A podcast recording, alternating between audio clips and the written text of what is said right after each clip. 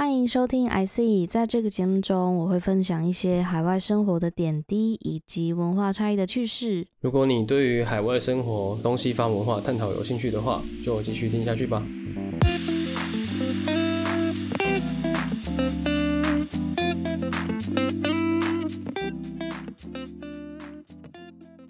嗨，我是 Tiffany。嗨，我是 Evan。大家都说要学好一个语言，最好的方式就是把自己丢到那个环境下。你觉得是这样子吗？嗯，我觉得在那个环境下培养出语言，应该是会有很有帮助的啦。我记得我高中刚上高中的时候，那时候就很流行那个什么 Tutor ABC 嘛，然后我就我去试听一堂课，间接就是就到他们那边那个哥伦比亚美语去上课，然后他们那边就是。那边他们开班比较算是小班制的，就是最多只会六个人，然后搭配一个老师。所以如果你运气好的话，那个时段如果刚好没有人预约的话，你就会跟老师是一对一的。可是你也不能说那那是运气好了，因为有一些同学，然后一起上课的话，聊天的过程你可以学到更多东更多东西。但他就是很坚持都是用小班制的，他都是比较偏向融入式的，可能甚至有过一堂课是我们一起去打保龄球。我们一打保龄球，然后但是里面那个课程中全部都是讲英文，很生活化哎。对，就是打保龄球的时候，你也会你也会拿到一份讲义，知道说哦，可能有一些用语在在保龄球里面的话都是怎么讲，所以其实蛮有趣的啊。然后我后来也有发现，呃，因为我可能每个礼拜都会去上两三堂课，然后那两三堂课就是让自己完全在那个环境里面嘛。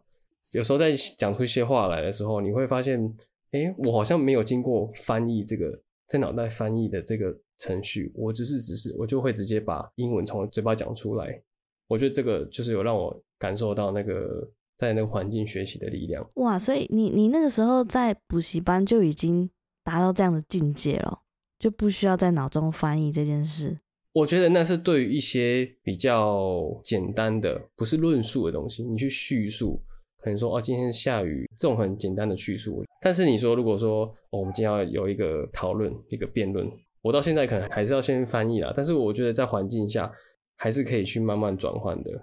那你的进程很快诶，因为我在英国一段时间之后才有办法做到不在脑中翻译这件事。嗯哼，不过你在那边不是应该就是很长，就是会讲英文吗？或是你的同学啊，你的甚至你的室友？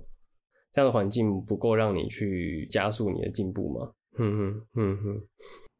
我觉得我学英文有分几个阶段啊，我今天把它分成就是六个阶段来讲好了。第一个阶段就是我刚搬来的时候，那那个时候非常的热血沸腾，觉得哇，我终于到了一个全英的环境，把英文学好的这个 journey 终于要开始了。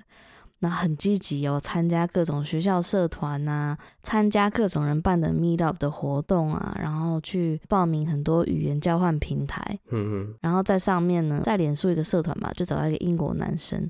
然后我就想说，哇，太好了，就我可以教他中文，然后他可以教我英文，这样我们出去就可以练习。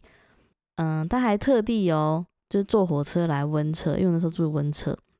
好，那天其实有讲到蛮多英文的。我记得那时候是圣诞节的那几个礼拜，然后温彻有圣诞市集。可是呢，他在离开温彻之后的每一天，他都会一直私讯我说：“我们下一次什么时候出去？我们下一次去哪里？去哪个城市好不好？什么的。”嗯，然后我就觉得很有压力，因为我我只是纯粹想要你知道练习英文而已。然后没有诶，他后来就变成不知道是恼羞还是怎么样，他就直接他就开始。变成是用就是酸我，嗯，骂我，然后我就觉得超莫名。对，反正后来就是因为这个经验之后，我就觉得，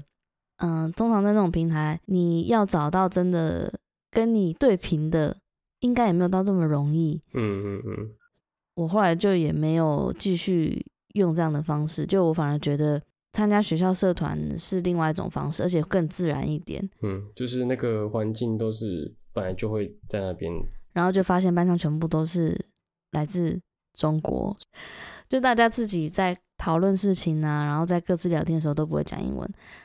那时候就觉得哇，有点紧张，就想说哈，这一年我都要跟讲中文的人一起学习，那我这样一年之后，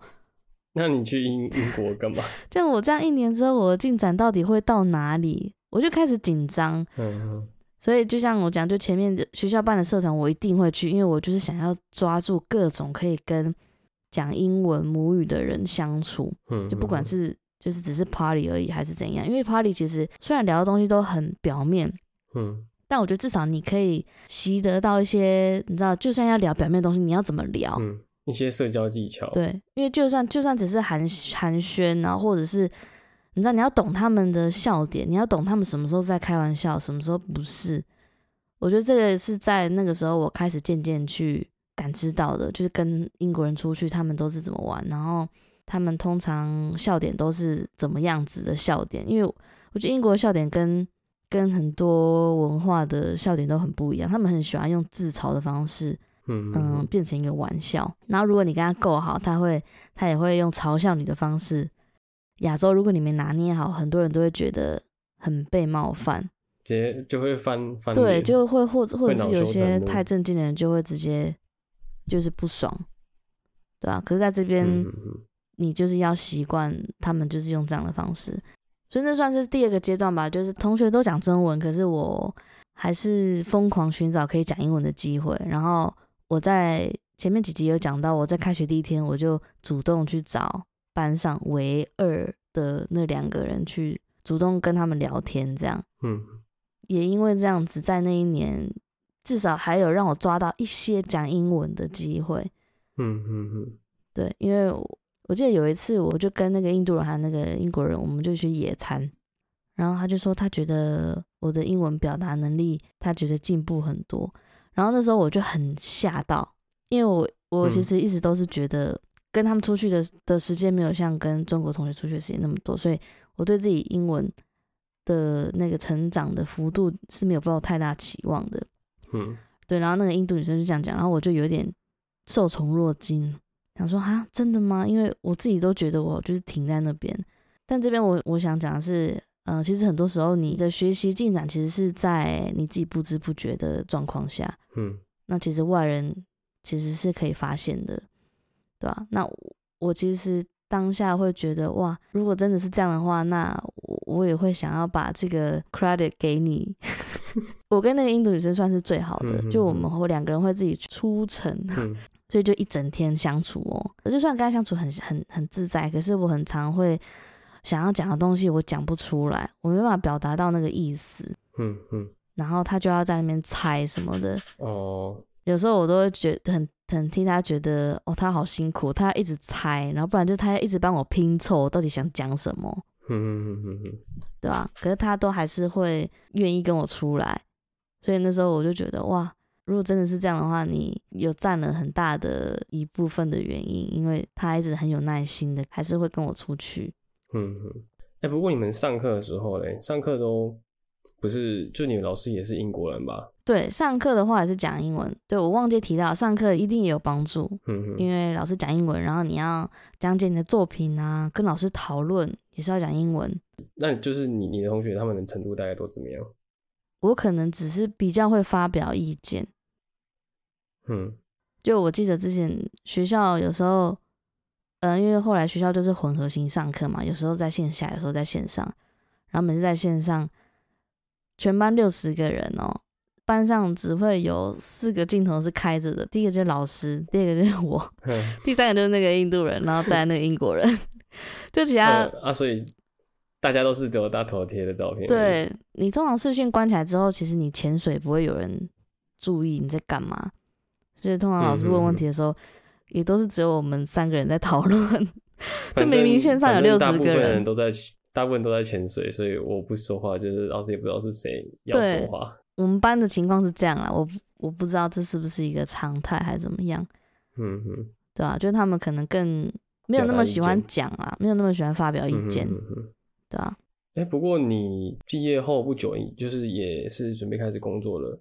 你之前有提到你在面试的时候，其实你也对你的英文能力没有到很有信心嘛？对啊，我觉得只是直接到了逐字稿 念，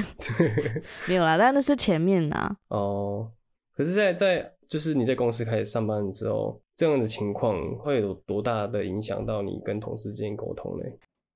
就我想要讲，假如我在学校那一年呢、如果我真的没有跟他们变成比较好的朋友，如果我真的在班上没有跟老师有这么多多对谈，，对。嗯然后我哦，如果如果你没有足够的累积吧，你平时没有足够累积，，对虽然每一次的这个累积都很小，可是我觉得长时间下来，它还是有它的成效。那我那时候开始上班之后，我自己有发现那个 gap，就因为我讲，就是班上同学其实有的都都是讲中文，上班之后，这个时候才真的是一个全英的环境，同事然后共事聊天、打招呼、询问。刚开始上班前三个月，我的脑子真的快爆炸了，因为你要学的不是只是英文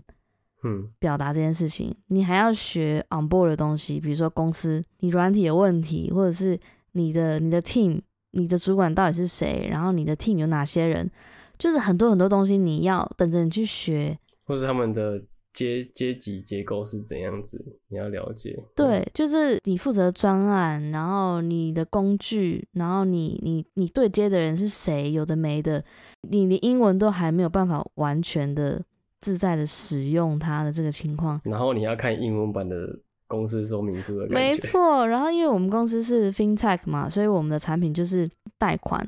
那你知道贷款就有很多那种利率啊，金融的。对专门的呃 terms，你可能给我中文我都快看不懂了，何况是全部是英文。嗯所以前三个月非常的轰炸，同事讲话大概七八十趴我都听不懂。有到七八十趴，有，我没在干，所以全你听不懂的地方就是要用猜的，就是会是根本就是没得猜，因为你已经已经快要丢失所有的。那时候是有一点快没有时间去问每一件事情，但每一件事情我都想问，嗯但因为你有太多东西等着要去学了，有问的机会我还是会问，可是我没有办法每一件事情都把它去厘清。然后前三个月都还是一直处于一种天哪，我怎么公司怎么会选上我？就是我连一个基本对谈都有障碍，嗯就是到底为什么他们会看上我？嗯，就公司的福利可以去线上咨商，然后那时候我还有去咨商，因为我觉得压力真的太大了。嗯嗯然后但那时候咨商师就跟我讲说，可是你看哦，你你也知道你的语言能力没有像母语能力这么强，但他们还是会选你，因为他没有看上你的特质，那不管是说你的专业能力，或者是你的软实力，他们在面试中看见的你的才能，那这个是你更应该要 be proud of yourself。对，就不要一直把压力一直把它 focus 在语言能力不够好这件事情上面，所以他就是也是尽量就安抚你的的心情而已。因为真的很没有办法避免不去这样想，嗯。对啊，因为你就一直觉得你连讲话都讲不好了，你你还跟人家谈什么工作能力，嗯嗯嗯？对啊，可是他的意思就是说，他们一定也知道这样的情况，可是他们还是选了你，为什么？因为他们看到你的特质是怎么样，而且是然后是他们要的，对，那在下个阶段就是，嗯，其实我也渐渐理解到，哦，我觉得公司好像真的懂他们在他们想找的人是怎样，因为我我之前前面几几集就有讲，我们公司的文化就是大家很喜欢人来疯，就大家公司很常会办一些活动，然后大家都很踊跃参加，然后出去玩的时候，大家也都玩的很开什么的。然后这个也是我很喜欢，就我我觉得就很还蛮享受公司办的活动，但我觉我觉得公司其实他们也是也想要找这样的人格特质的同事进来成为一份子。嗯这个时候的阶段就是我很常去办公室，很常去办公室这件事情，我觉得对我在全英的环境压力有没有这么大？怎么说？你是所以你们公司是不需要到每天都要到办公室的吗？就我们公司没有规定你要进办公室几天，你可以永远都不进来也没关系。完全不进去。对嗯但因为有有需要有有一定要到的时候吗？没有欸，开会都是线上的，嗯，没有，所以就算啊整个 team 的人、会议的人都在公司，然后但是开会的话还是会在线上开会。对，因为你你要看那个会议，假如说那个会议你们三个人，然后你们三个人都在，嗯哼，那你们当然就可以面对面。哦，但是大部分其实都还是排线上的，然后大家在想办法参与这样。就是你不知道有几个人他们有来，所以都还是会在线上。嗯嗯嗯嗯，对我说我我那个时候前期到办公室的频率蛮高的，那那个阶段是属于让我在一个全英的环境下没有这么不自在的一个磨练期吧。所以我觉得那个时候算是你开始习惯，你会听不懂。嗯嗯嗯，把它变把把大家讲的话变成环境音的感觉。对对对，就是你已经很习惯哦，你他们在聊天，但是你听不懂，这样。就我不知道是好是坏，但就这个就到下一个阶段了。我觉得这也蛮蛮有趣的，有点像是你已经看透了，嗯觉得哦，我就是听不懂。可是在这个时候，你反而会觉得，哎，你不知不觉好像因为你的心情放松了，你反而跟他们可以聊起来。嗯哼因为之前太执意说，哦，我一定要听懂他们在讲什么，才有办法跟他们聊。所以有时候在你没有准备好情况下，我可能就不会主动跟他们讲话。嗯，因为你没有先预设好台词，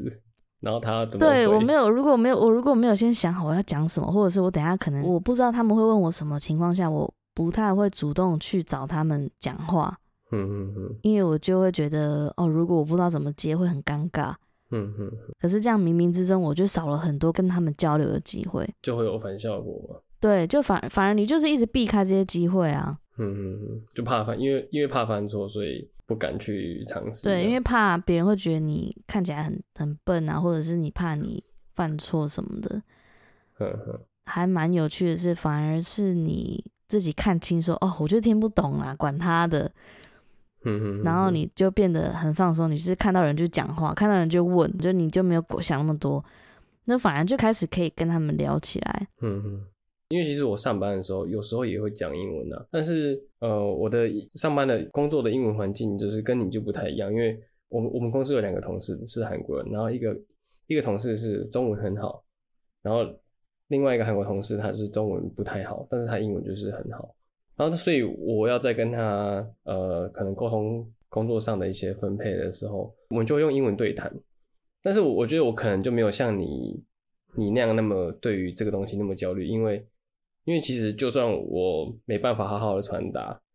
那我还是可以请我的韩国同事跟他用韩文讲，就是请另外一个中文比较好的韩国同事用韩文讲。就是我我反正就是抱着比较想比较像像像你刚刚说后来转变那种心态，就是反正我就表达嘛，然后我们也聊天，然后听不懂就听不懂，反正你也会，因为我们也是也也算是聊聊得起来的人，那你也会想猜我的意思。如果你真的有想聊的话，所以我觉得那个压力就比较没有那么大。嗯嗯，而且我觉得可能也跟就是这整个 workplace 他们使用的语言是什么嗯嗯嗯嗯，有差，就因为对，啊，因为你的你的那个我不讲就算了。对，因为你的那个环境主要大家都还是讲中文，但是只是跟个人他们嗯独立的时候，可能是需要一点英文。对，所以在公司那时候就开始就会下班会跟同事去 pub 喝酒啊，就就就算是临时约的那种，我也会去。然后或者是公司办的 social，我也一定会去。那每次去都一定会有人跟你配到，就是可能会一起聊天吗？还是有办法好好的聊天吗？还是就是讲讲几句后就会感觉卡卡的，没办法聊得更深入？我我觉得我们的文化啊，比较偏向是你会在那边等别人来找你。可是如果你是用这样子的方式，然后你本身又不是讲英文为母语的人，你你甚至是可以完全没有机会去练习的，就没话可讲了。对啊。所以就算我知道没有办法真的像他们那样子彼此聊起来 到这么的，你知道欢乐或者是非常的聊很深的东西，可是那个开头我都还是会忍一下，想说哦，管他的，就是就我就先去问他，就你一定要主动上前去问。嗯哼那通常你开启这个话，就是他们都会很可以聊，他们什么都可以聊，他们很会聊天就对了。嗯，其实就是是这个开头，这个第一句话，不然的话你就很有可能整个 social 你就是在那边晾在那边，然后其实也没有人会去找你，因为大家就已经知道没有办法跟你聊天啦，然后他们还去找你聊天干嘛？找自己麻烦。嗯啊，不过不过你们在聊天的时候，像你你有过，你会觉得好像大家不一定会那么想一直聊下去，或是可能聊完之后，下次见面又不一定会说呃会跟你一样的再再继续 hang out，或是想要有更进一步的互动嘛？你会觉得说是因为是不是他们觉得我这个亚洲人，或是我这个黄皮肤的人没有那么有趣吗？你会有这样的怀疑吗？从来不会。像我之前讲的说，呃，你会发现他们好像没有想去跟你聊，所以呢，嗯，这就是为什么你就是要跟同事去喝酒，就是英国人喝了一两杯酒之后，他们就会整个很放松，什么都可以聊，有情不认吗？对，嗯他们就不会这么有意识的说，哦，他们要找英国人聊，嗯哼哼哼，反正看到人我就来讲话了。对，看到人他就讲话，所以这时候你你嗯问他一个问他一句话，他就可以噼里啪啦一直讲，然后你们就嗯，你们就可以继续聊，就有练习的机会。对，然后我我我有发现，就是像他们对亚洲文化啊，他们除了日本这个国家以外，他们对于亚洲文化真的没有想象吗？普遍啦，都很都很没有想象。哼，所以我觉得这个也是在于比较难有共同的话题，因为我们懂的东西都是比较偏亚洲文化嘛，比如不管是我们旅游，或者是我们平常在台湾吃的东西，嗯很多都是亚洲文化下的一些产物，所以有时候你讲他们就没共鸣，那你就是要解释。那因为这个一个对谈，当对方没有共鸣的时候，他他其实也不会有太大的动力继续想要顺顺的走下去，继续想要嗯了解。我也有发现，就是西方人呐、他们对于亚洲文化，除了日本他们很好奇以外，其他的亚洲文化他们基本上都不太会像我们亚洲人对西方人这么好奇。嗯嗯嗯对，我不太知道是为什么。会不会是因为他们可能像动漫啊，就七龙珠或是什么航海王的那种输出，其实应该影响蛮大的。对我，我觉得日本日本在嗯、就是文化输出上面是真的做的很足，所以让让西方文化下面的人对于日本都有一种憧憬。所以每次嗯问到英国人，他们都会说：“哦，你来自台湾。”然后他们就说：“哦，他们好想去日本。嗯嗯嗯嗯，”对他们每次我真的遇到十个，大概有七八个都会说，他们这一生一定要去日本，他们好想去日本。哦，只要知道你是亚洲人，他们就会跟你说：“哦，都好想去你邻居家哦，你家我没兴趣。对，那日本确实真的很棒啊，因为像我们台湾人也是”超爱去日本，对，可是我就有发现，他们对于亚洲文化的好奇度好像没有像我们对于他们这么高。嗯嗯那这个也会是一个那聊天的一个阻力啦，因为就聊聊的话题没共鸣的时候，就比较难。但他们也是会有有兴趣啊，就是如果你聊到一些比较有趣，比如说他们有一次在问我说，为什么他们发现很多亚洲人都有两个名字？哼哼哼，就因为我们都会有一个，比如说我叫对婷宇嘛，然后我叫 Tiffany，然后所以我的拼音算是听玉，令，然后他们就会觉得很奇怪，为什么每每个亚洲人都一定会有一个，你知道听玉令，然后然后另外一个 name 就是 Tiffany，然后我们就说、嗯那到底要叫你哪个很洋化的名字？字？对，然后我那时候就有跟他们解释说，哦，其实台湾每一个人都有一个英文名字，然后嗯都是英文老师帮你取的，对对对，就是不管、嗯不管是幼稚园还是个教你国小英。文老师的的那个人就帮你取一个英文名字对，然后我还记得那时候我讲这句话的时候，每个同事都瞪大眼睛看着我，他们就说：“你要让一个英文老师帮你定一个你一生都用的英文名字。”他说：“你们怎么办法接受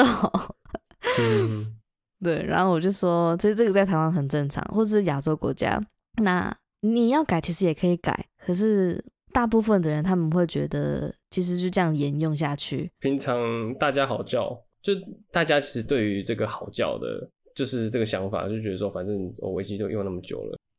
所以这，所以我就有跟他们解释说，所以 Tiffany 这个名字，其实我们也是一直用到大，就算朋友没有这样互相叫，可是我们在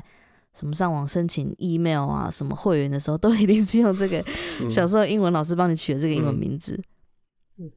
对英文然后加生日就是你的账号，因为因为他们那时候就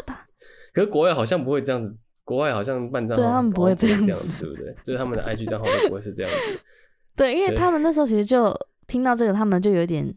啊，有点担心说，哈，如果你如果你是为了要在这里工作，然后才娶 Tiffany 的话，他们会觉得很 sorry，对他们会觉得你不应该这样子，就是你应该要教育我们，嗯叫你停语。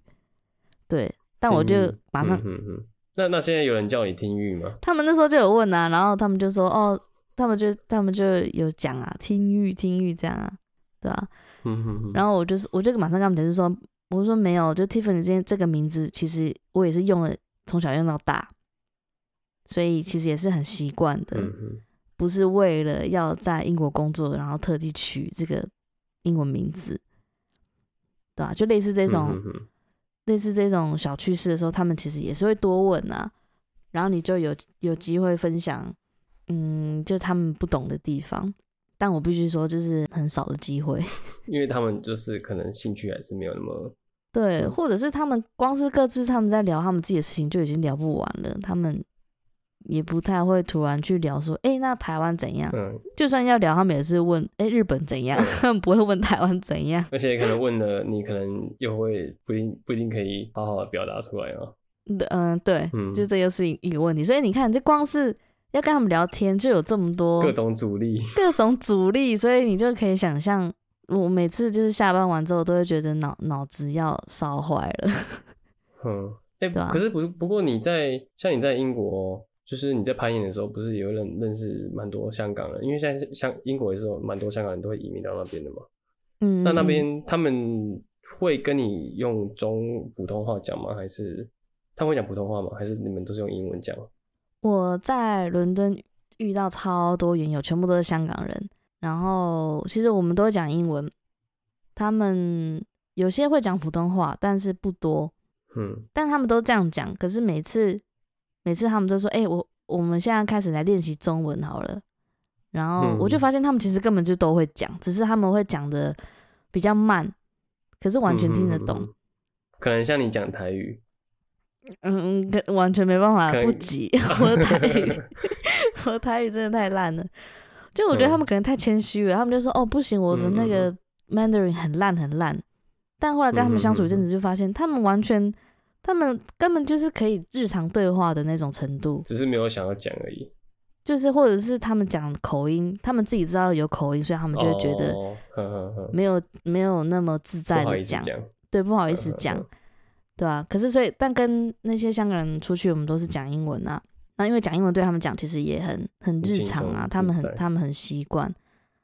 对啊。我觉得在伦敦有那那一群香港朋友，也是对我帮助很大。嗯、因为跟他们讲英文相对没有那么有压力，因为他们不会像英国人讲英文讲那么快。然后我觉得也因为背景文化很他们比较了解你文化背景吧。对，我觉得背景文化这一点就差很多。就算你们都是讲英文哦，你跟一个亚洲人讲英文，跟跟一个英国人讲英文，你跟亚洲人，你就是可以很快的聊得很深入，因为有太多 common topic，了。对，嗯马上就可以搭上线。所以跟他们，我觉得算是一个很好的一个那个中间值，非常 balance，、嗯就是你跟他们也是讲英文，你还是有在练习英文，可是因为你们的背景文化非常相似，所以那个话题很容易就接上，然后也可以聊，也可以深聊。我觉得也是因为有那群香港人，让我在严管啊，或不管是跟遇到来自各国的人，就是攀谈什么的，就也都可以很自在的知道要怎么讨论，因为你知道攀岩讨论路线也是有一些 jargon，、对，是有些用法，像我到现在嗯。都还是、还是一直没办法厘清到底要怎么讲，就是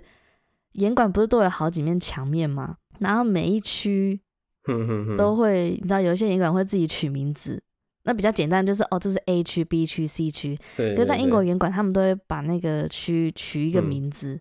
对，比如说什么 cave，比如说 roof 就是那个是那个那个那个岩墙，它是在一个最顶楼，不然就是一个一个呃 block，它可能那个那那个岩墙就是在一个小小的空间这样。但有时候你就不没办法记得全部的名字，然后你嗯就会想跟他讲说，哎、我去那面墙看一下哦。然后我都我都还到现在都还是很嗯疑惑，说到底那一面墙是要讲什么？That wall 吗？哦，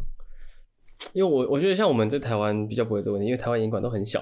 所以我我我们都说，哎、我去后面看一下哦，哎、我去前面看一下，就大大家知道，对因为就两面墙，对或者是你指一下，你就会马上知道哦，你他就在那边。可是在这边严管你，你指一下那对边可能有五面墙，你到底在指哪边？嗯嗯嗯。所以，所以你现在就是交友圈建立的最扎实的，算是跟香港那群研友吗？嗯，就是因为我们有共同兴趣嘛，然后因为聊天也很好聊，然后嗯，就跟他们是真的很自在。嗯但唯一会让我有时候会让我觉得有点可惜，就是因为他们全部都是香港人，所以他们讲的很起劲的时候，他们嗯全部都会变成都在讲粤语，然后我就会开始听不懂忘记你需要听，对，忘记了听不懂。然后有时候他们会，嗯、会突然想到说，哎、我在旁边，然后就是他就解释说，哦，我们刚刚在讲什么什么，哼哼哼，对。但有时候我自己也会觉得，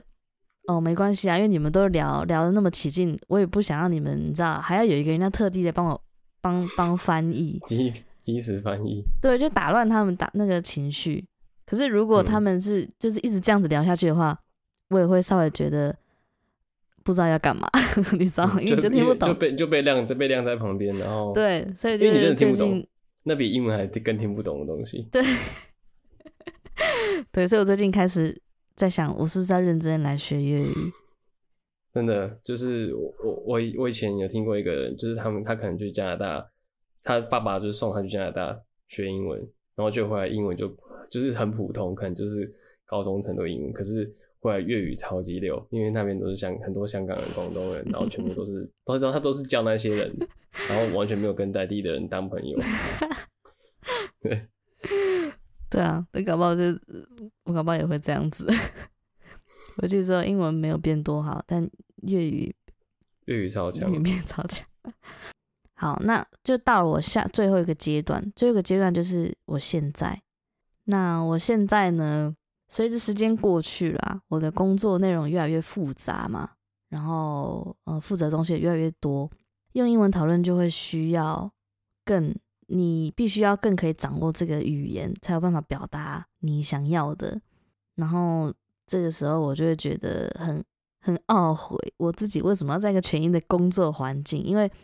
有时候你那词不达意的那种无奈感，真的很，嗯嗯嗯嗯你没有办法解决，因为那个不是一时可以改变的。嗯对，那因为你没有办法全然的表达你要讲的东西的时候，你讲话的力道也会变小小很多。嗯，对，比如说你有两个提案，你的作品有两个提案，那你觉得第一个提案其实是比较好的解决方案，但因为你讲话的力道不足，所以大家都觉得第二个比较好。嗯对，你就嗯讲不，就是讲白你，就讲不赢他们。所以这个时候就会觉得哦，好无奈，然后觉得哦，可恶！如果这时候如果是在一个中文的环境下，我早就把你们电报，早就把 我早就大就是大肆的讲我想讲的了。嗯哼哼，对啊，对啊，就是真的没办法，没办法好好的直接传达那个那个力量就会小很多了。嗯，对啊，那然后尤其像就是像 product designer 这个职务，它的首要工作就是你要去统合各种的需求，比如说 business goal，然后还有 users need，然后还有呃公司的这个 feasibility，就是它的它把这个产品 build up 的可行性，就这些东西你要去取得那个平衡，所以中间它是需要很多 debate，它是需要很多 discussion 的。那这时候你讲话力道没有办法到达那样的程度的时候，很多时候你真的会觉得很可惜。但但自己也渐渐觉得我，我都这样子了，没事啦，都已经一年了，我还是在这边好好的。应该说，我必须做的，我还是都有做好。嗯，不过不过你现在以你现在的程度，你去回看你刚开始到英国或者刚开始上工的时候，你会觉得那时候应该要更怎样更怎样吗？还是你觉得其实现在这样子，我我其实也还 OK 啊，反正还是会慢慢累积的。你的心态是怎么样子？嗯，我我自己是觉得我我已经算是蛮尽可能的去把握那些机会了。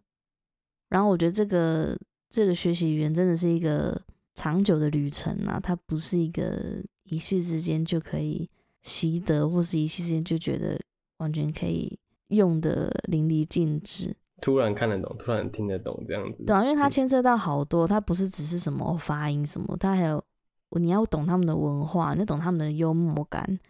你要懂他们的语境，然后你要懂他们的情绪。对对啊，我觉得就是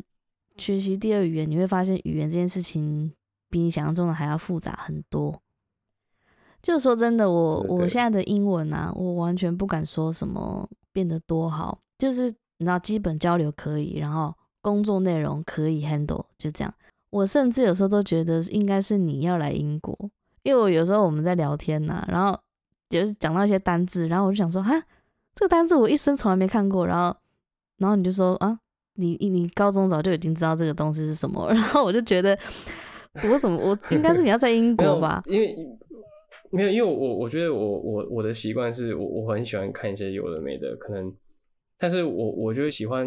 不一定要在台湾的网站找，所以当我发现一个新的东西的时候，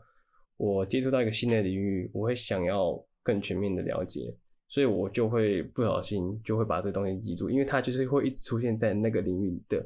某些内容上面，所以我我才会不小心去记住这些单词。嗯，我我觉得关键真的在于你要，你真的要发自内心有那个好奇心，然后你就会不知不觉把那个东西学习下来。嗯，就是你会，你才有那个热忱去想要让自己更了解那个东西，然后借由了解那个东西去学到英文，例如说用法。就是善用资源啦，现在资源都很丰富。如果你有，嗯，你就是保持那个好奇心，你觉得想知道你就去查，然后你在不知不觉中，你你就其实会累积到一定的知识量，我觉得是这样子。好，那我们这集就到这边吧，如果你喜欢我们的节目内容的话，你可以写信留言给我们，也不要忘记给我们好评哦。拜拜